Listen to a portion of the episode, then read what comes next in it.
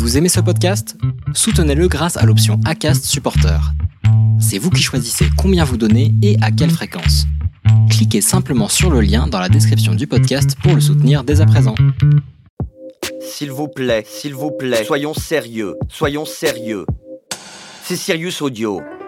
Bienvenue sur Sirius Audio, je suis Julia de Funès, docteur en philosophie, et dans cet épisode, j'aimerais vous parler de la notion de risque. Le risque est très souvent déconsidéré, c'est-à-dire qu'on a peur du risque, on est tétanisé d'angoisse et qu'il s'agit de prendre un risque, parce que notre pays est assez réfractaire à l'échec. Comme on a peur d'échouer, on a peur de prendre un risque. Ça s'explique philosophiquement, Tocqueville est fantastique pour euh, comprendre pourquoi, par exemple, les États-Unis ont moins peur de l'échec que la France, et je vous invite à lire De la démocratie en Amérique, le livre, le volume 2, où il explique tout ça, et en gros, je synthétise de façon très rapide, mais il nous dit les États-Unis sont un pays démocratique dès l'origine, donc quand on échoue, on n'a pas peur de déchoir et de chuter de caste sociale parce que tout le monde a commencé au même niveau, alors que nous en France, même si on est évidemment une démocratie euh, aujourd'hui, dans notre imaginaire collectif, on est encore un pays très aristocratique. Il suffit de voir comment on choisit les études pour nos enfants, on est encore axé sur les grandes écoles, euh, sur les beaux diplômes, on déconsidère les métiers manuels, euh, ouvriers.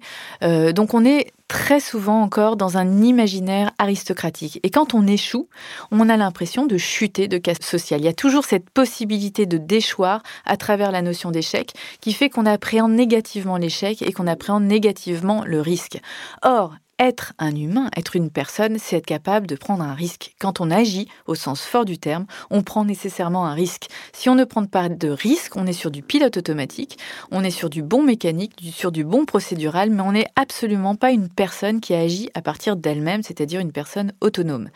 Et le risque, ça fait appel à une intelligence d'action que certaines personnes n'ont pas, mais que certaines réussissent à cultiver, et c'est ça, me semble-t-il, qu'il faut cultiver à l'heure de la robotisation, c'est cette intelligence d'action qui est capable de se dire il y a parfois moins de risques à en prendre un énorme qu'à ne pas vouloir en prendre du tout. C'est ce qu'Aristote appelait la prudence, la phronésis, mais le mot prudence est pas tout à fait adapté à cette capacité, à cette intelligence d'action, qu'il appelait aussi l'œil de l'âme. C'est-à-dire que c'est quelque chose d'irrationnel en nous. C'est pas la bonne calculette, le bon logiciel euh, qui résonne euh, de façon euh, mathématique dans notre cerveau. C'est de l'irrationalité. C'est quelque chose qu'on appelle l'intuition en philosophie. Et l'intuition, c'est pas du tout du flair spontané qui part de rien. L'intuition, c'est la sédimentation, le condensé de toutes mes expériences passées, qui fait qu'à un moment, je ressens intuitivement le sens d'une situation et je suis capable de prendre ou non un risque en fonction du sens de la situation.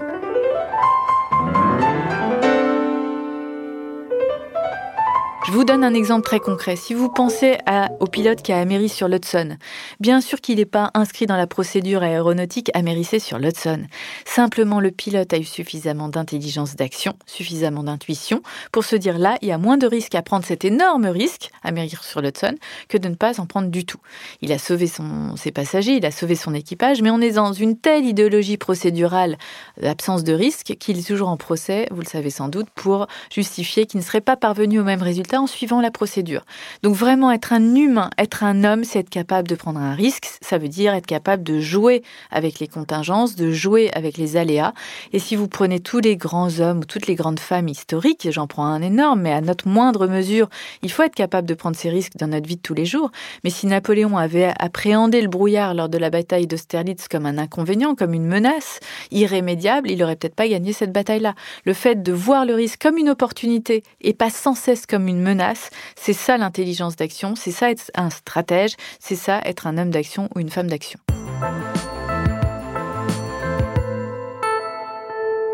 C'est pop, c'est classe, c'est Sirius Audio. À bientôt sur Sirius Audio pour prolonger ensemble nos questionnements philosophiques.